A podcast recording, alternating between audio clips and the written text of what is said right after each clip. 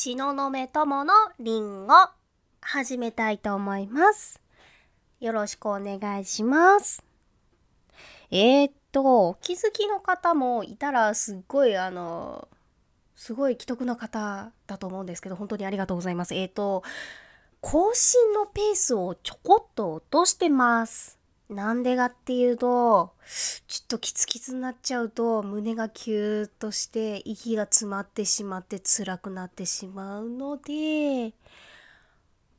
本当は更新するのっていうのは毎日更新した方がいいんだよなんていうような、あの、一説もあるようなんですけれども、ここは私の場、あの、私の学びの、その、えー内容をアウトする、アウトプットする場所なので、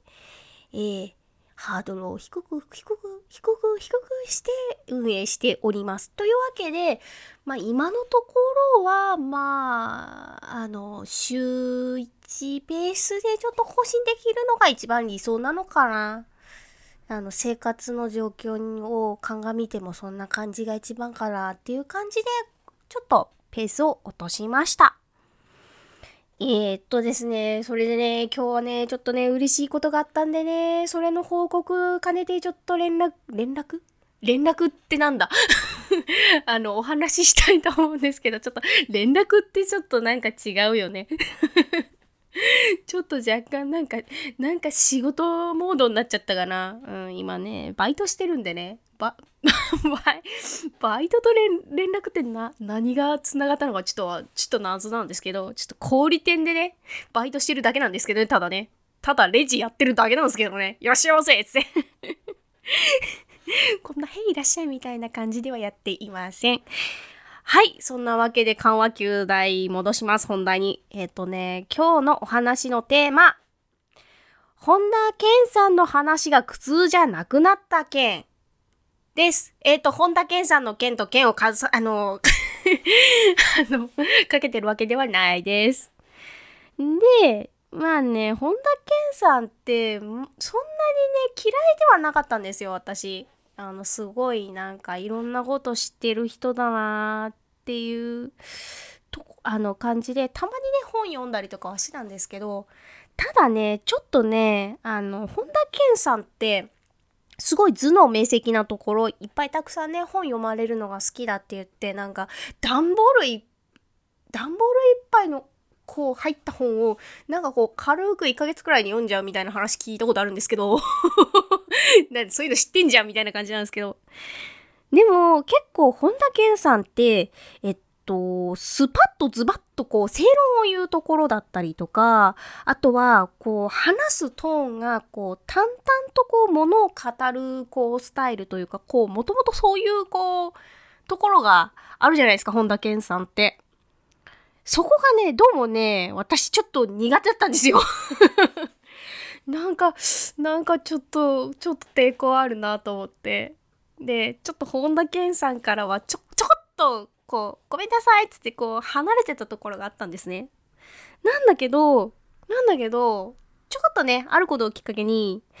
ちょっと本田健さんの話もうちょっと深く聞いてみたいなと思って、今、本田健さんって YouTube とかでもこうね、公式の番組を持ってらっしゃるんで、それをよ聞いてたら、なんかだんだん楽しくなってきたんですね。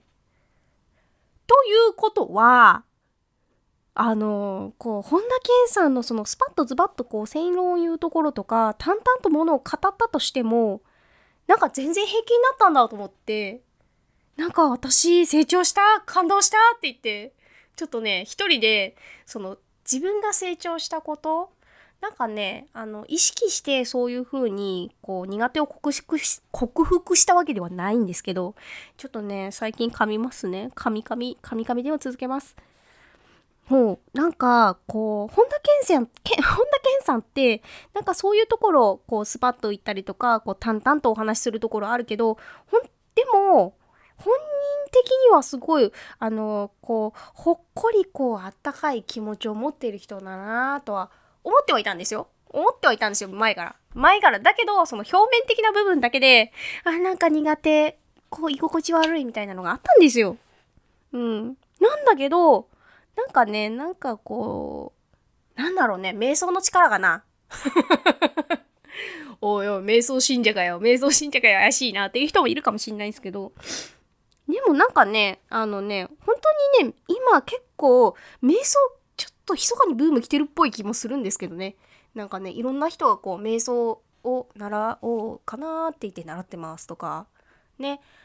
あとは前回こう自分で自分の機嫌取りましょうとかが話題になったりとかしてるんで、その結構ね、あとマインドフルネスっていう言葉もね、流行ってきてるんでね、きっとね、あのね、10年経ってればね、瞑想もね、怪しいものっていう風なカテゴリーじゃなくなると思うんですけどね。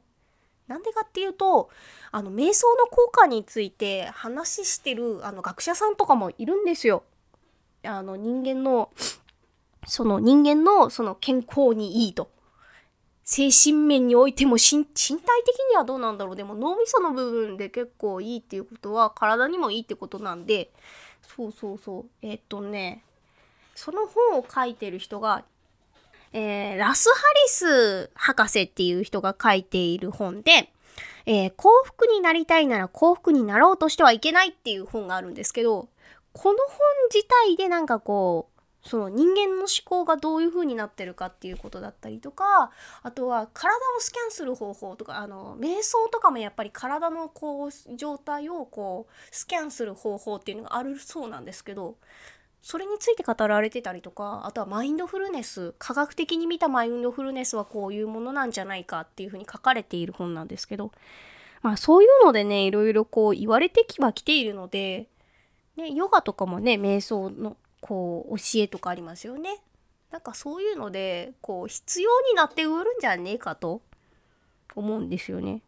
はい話がだいぶそれた。まあそんな感じでね実はあの瞑想結構私やってるんですよ今年の夏から。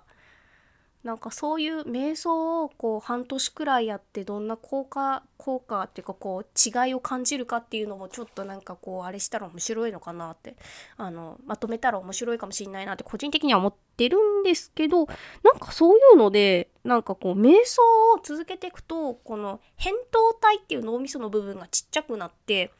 えー、恐怖をこう敏あの敏感に感じ感じるのがなんか少なくなるみたいなのがあるのかな？なんか恐怖をあまり大きな恐怖ととなととと今日は本当に舌が回らない。な